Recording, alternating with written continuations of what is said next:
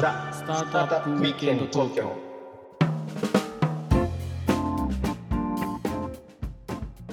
はい皆さんこんにちは。はいこんにちは。ロックウィステリアのフッティです。ひろきちゃんです。はい今日もザ・スタートアップウィークエンド東京の時間がやってまいりました。はい。ということでね。はいあのひろきちゃんあの海産物って好きですか、ええ大好きですね。大好きですか？もう私の体は海産物でできてるいちごじゃないんだそこは。い？ちごにした方がいいんじゃないの？俺の血はいちごだよ、血ああは。なるほどね。うん僕体は大好きでねあの、うん。ココイチに行ったら大体あの海の幸カレーしか頼まないんですけど。おおなるほど。はい。ということで、今日のゲストすごいですよはい。海産物系。この前はねあのサバ博士やりました。ね、サバ博士。うん彼もすごいですよね、今回また別の博士にお越しいただいております、じゃあちょっとご紹介しましょうか。今週も。ご紹介しましょうか。はいお願いはいします、えー株式会社北三陸ファクトリー代表取締役の、えー、下内坪幸則さんです。下内坪さんどうぞよろしくお願いします。おお願いします、お願いします。願いしますまあ、あの僕はひろきちゃんからざっくりとウニ博士だよって聞いてます。はい、それはまず合ってますでしょうか？90%近く合ってると思います。なるほど、90%違ってる。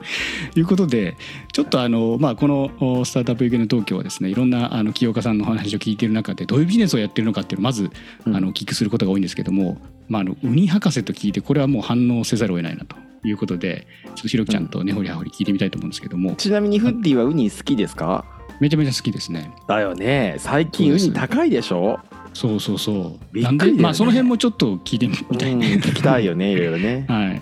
じゃああのちなみにウニなんでウニ博士って呼ばれてまたしかもそれが90%正しいぐらいな感じなのかって御社のビジネス的には今どういうことをやられてるのかっていうのを教えていただいてもいいでしょうか？えーまず弊社がですね位置しておりますのが岩手県の沿岸の最もあの北に位置しておりまして広野町というエリアになります。えでその広野町をあベースとしたあウニのえービジネスをやらせていただいているということなんですけど、はいまあ、なぜウニウニ博士かということなんですが実は広野町ってあの本州で北紫ウニの水揚げがダントツ1位なんですよ。え。でー7年ほど前にえーそのダントツ1位のウニをですね全くブランド化されていなかった地元のウニをですねウニ牧場というブランドを立ち上げて豊洲市場。ウニ牧場。そうですね。ウニ牧場。えーはい。ちょっとキャッチーな名前だと思うんですけどもはい。飲食店であったりそれから百貨店であったりまたスーパーマーケットえーそしてえー豊洲の市場等々を介してですね国内外にえー販売をしてまいりました。ちょっとそれだけではないんですけどまあざっくりウニウニをウニ王子ウニ博士ですか？ニ博士。王子になった んでしたウニ博士ウニ王子でもいいですけどねもはやね、うんそうですね。うん。まあでも王子っていう年齢でもないですからね。あもう王ですね。ウニ王ウニのあのひろきちゃんこれビジネスっていうことなんだけどはい。あのブランド化ってさっき下内さんおっしゃったじゃないですか。ひろきちゃんもあれだよね。いちごでもともと仙台いちごみたいな謎のブランドだったやつをちゃんとしてそう。そうちゃんとせんあの産地ねや,、うん。あのやれよって話で磨きいちご作ったと思うんですけど、そううんうんうん。同じ感じっていうことでいいのかな？そうだね。まああのいちごとウニはねまたちょっと違っていてさその僕らの場合はいちごを直接作るんだけどウニっていうのはさこう海の中でこう育てて漁師さんをとが取ってきたものをこう売るわけじゃない。だからまたね価値の付け方ってさ実はすごい難しいんじゃないかなと思ってね。ブランドね。ああ確かにね。作り方。いろんな漁師さんが取ってくるわけだからね。あそのか北三陸ファクトリーさんはそういう束ねてらっしゃるんですか？そういうそういういろんな方を。まあ、まずは地元のウニに関してはですね束ねることができないんですよ。ええ基本的には漁協それから漁師の皆さんがあ権利を持っていてで彼らが彼らが作り育てたものを我々が買い取ってですねそしてえ加工して販売する、まあ、いわゆる加工販売のところをこれまでやってきたんですね。まあ農協みたいなもんですよね。漁協だから。みんなでそのねあの港湾をみんなで整備してみんなでこうねあのお安全をこう担保し合いながらこうウニを取ってくるというねそういったまああの昔からのそのコミュニティがあってそこのまあそこからまあうまくやってこうウニを買ってそしてこう、まあ、ブランディングをして売るとおそらく下ウツボさんがやられる前はあのね広野町のウニって多分すごいあの美味しいんだけど僕何回も食べたことあるからすごいわかるんだけどでもねそんなこうブランドで強いっていう感じじゃなかったよね昔はね。そうですねあのもともとは三陸産として原料供給をされてきた地域なんですよ。まあ、例えばの三陸ってあの石巻からですね八戸市までと、えー300キロ近くにわたって、えー漁業エリアがあるんですけども、まあ、その、まあ、いわゆる漁業エリアの本当にこう一部である広野町でしかなかったんですね。うーんいわゆる三陸の中の一部でしかないっていうことをいや三陸の中の一部を尖らせようっていうそんな思いからえーウニ牧場っていうブランドを立ち上げたっていう経緯があります。そのウニ牧場っていうのはどういうコンセプトなんですか？そそれやられてるところっていうのは。あの実はウニっていうのはですね密度管理いわゆる管理してあげなければ美味しくならない水産物の一つなんですよ。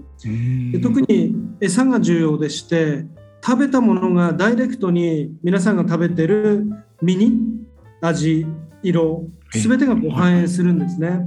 はいまあ、ですから昆布が目の前にあるえそういった環境をしっかり作り出せないと美味しいウニはできないっていうことなんですね。まあそれを広野町のウニ牧場では1年から約4年のサイクルで赤ちゃんから育てえそして出荷するまでの4年間をですね、はいしっかり管理して、えー出荷を、えーするシステムがですね実は55年前から構築されているそんなエリアなんですね。なんかねあのおまあ昆布がねこう溜まりやすいようなこう地形をねその作って昔ながらのむか昔からあるんだよそういうあのウニ牧場と呼ばれているその、まあ、海がねだからそこにはこうたくさんの昆布がいるから美味しい昆布をもりもり食べて美味しくなるっていうようなそういう場所なんだよね。それはもともと存在してたそれともこう下ウツボさんの会社が整備していくって感じなんですか？えー、とウニ牧場自体が55年前からあー実は存在している理由がですね55年前に当時の漁師さんたちがえ遠浅の岩盤、まあ、いわゆる牧場になるようなですねすこうウニのパラダイスに近いような漁場を整備してですねさらにウニが育てやすい、えー地形をブルドーザーですね当時。えーブルドーザーを海の中に入れて、えーそして掘って、でそこにですね沖の方から天然の昆布とかわかめがたまる仕組みを作ったんですよ。はあそこに沖の方から本当にこう身入りが悪いウニを移してでえウニ牧場で1年仕上げることで圧倒的に美味しいウニがあできるそんな仕組みがウニ牧場なんですね。はああそういう仕組みなんですね。いや全然知らなかったです。普通になんか転がってるのを取ってくればいいんだろうと思ってたら そういうわけじゃないんですね。全然違うんだね転がってるウニってさあのね例えばたまに多分やっちゃいけないからやらない方がいいんだけど拾って食べるとさ美味しくないんだよあれなんかウニは全部同じ形だからうまいと思ってさこうね、うん。たまにこうぶっ壊して食べちゃったりなんかしたらさうん。多分全然美味しくなくて。でそれやっぱり食べる餌をちゃんとコントロールしてないと美味しくないんだよねウニって。っていうのはまあね俺も分からなかった。下ウツボさんと会うまで。はあ。そうですね。その辺研究をされてるんですね。はあ。そうですね。ウニは英語で Sea Urchin なんですね。Sea Urchin って言いますけど、で、はいはい。アーチンの意味は悪ガキとかいたずらっ子とか、で場合によってはあのギャングっていう意味もあるんですよ。まあ、ですから、シーアーチンですから、海のギャングなんですね。目の前にあるものを食い尽くして、え漁場を荒らしてしまう、まあ、いわゆる海藻すべてを食い尽くしてしまう、非常うにん悪い生き物でもあるんですよ。あそうなんですねですから、目の前に餌がないと、最悪の品質になってしまいますね、ウニは。あーまあそこをじゃあ管理して量を食い尽くさないようにとか、まあ、いろんなことをやる必要があるっていうことなんですね。うん。そうですね、広野町ではそれを管理して、美味しいウニをずっと作ってきた、まあ、そんな地域なんですね。うんうんうんで下ウツボさんのねビジネスってそこまではまあまあねあのすげえ頑張ってるいいビジネスなんだけど、うんそっからがまたすすごいわけそよう。そこがどうそのススタートアップとしてねひろきちゃんがうん。これはすごいとこう目をつけてるわけだからそこから先どういううん、どういうところがそういう新規性があるっていうかあの特徴的なんでしょうか？それ今日今日聞いていいの今週？あももちろんです、もちろんです。聞いちゃう？はい。あ、オッケーオッケーオッケー。はいはい。あの、じゃあ新しいちょっとしたさ、あの、今取り組まれているビジネスとか、さっきのウニによって昆布が食べられちゃったりするっていうことで、結構海のね、なんかサステナビリティが結構もうギリギリの状況に今なってきてたりするわけだと思うんですけど、そのあたりからちょっと教えてもらっていいですか？えー昨今ですねこう、まあ、世界的に見ても水産業っていうのは成長産業なんですよ。まあ、しかしながら先進国で唯一日本の水産業だけが衰退産業と呼ばれるぐらいこう揶揄されてるわけなんですね。はい。まあ、その大きな理由たくさんあるんですけどもまずは資源管理。えーそして、えー何よりも、まあ、人口、えー減少高齢化によって、えー後継者がいない、まあ、そして最後はですね地球環境が、まあ、おかしくなってるわけなんです、まあ、要は温暖化によって、えーどんどんどんどん水産物の住む場所があ変わってきてるんですね。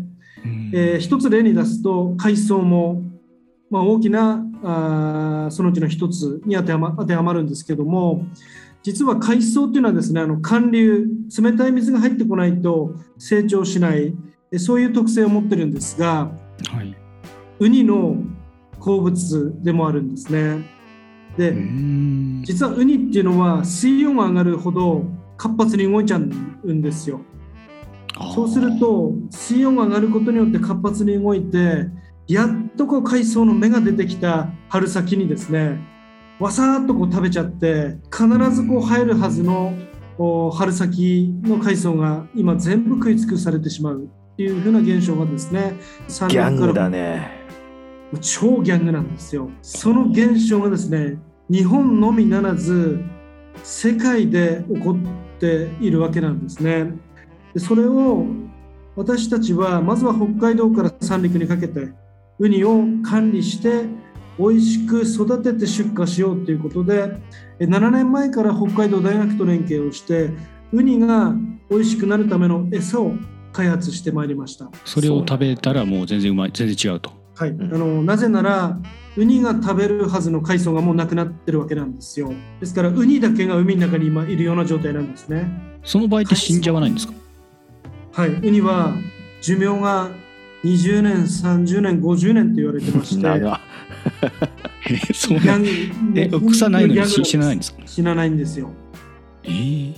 だからそういうウニにってさよくサーフィンやってるとねあのもうゴロゴロゴロゴロ転がってるわけよ。もう湘南の海でもさ。あそうでまあなの湘南にいるの？言っちゃうじゃいいんだよも。う湘南に。であのたたまにさその踏んじゃったりこうぶっ壊しちゃったりさ踏んじゃうとまた大怪我するんだけど中身見てみるとあのさ要はウニの食べるなんていうのあのあれ卵巣なのかな？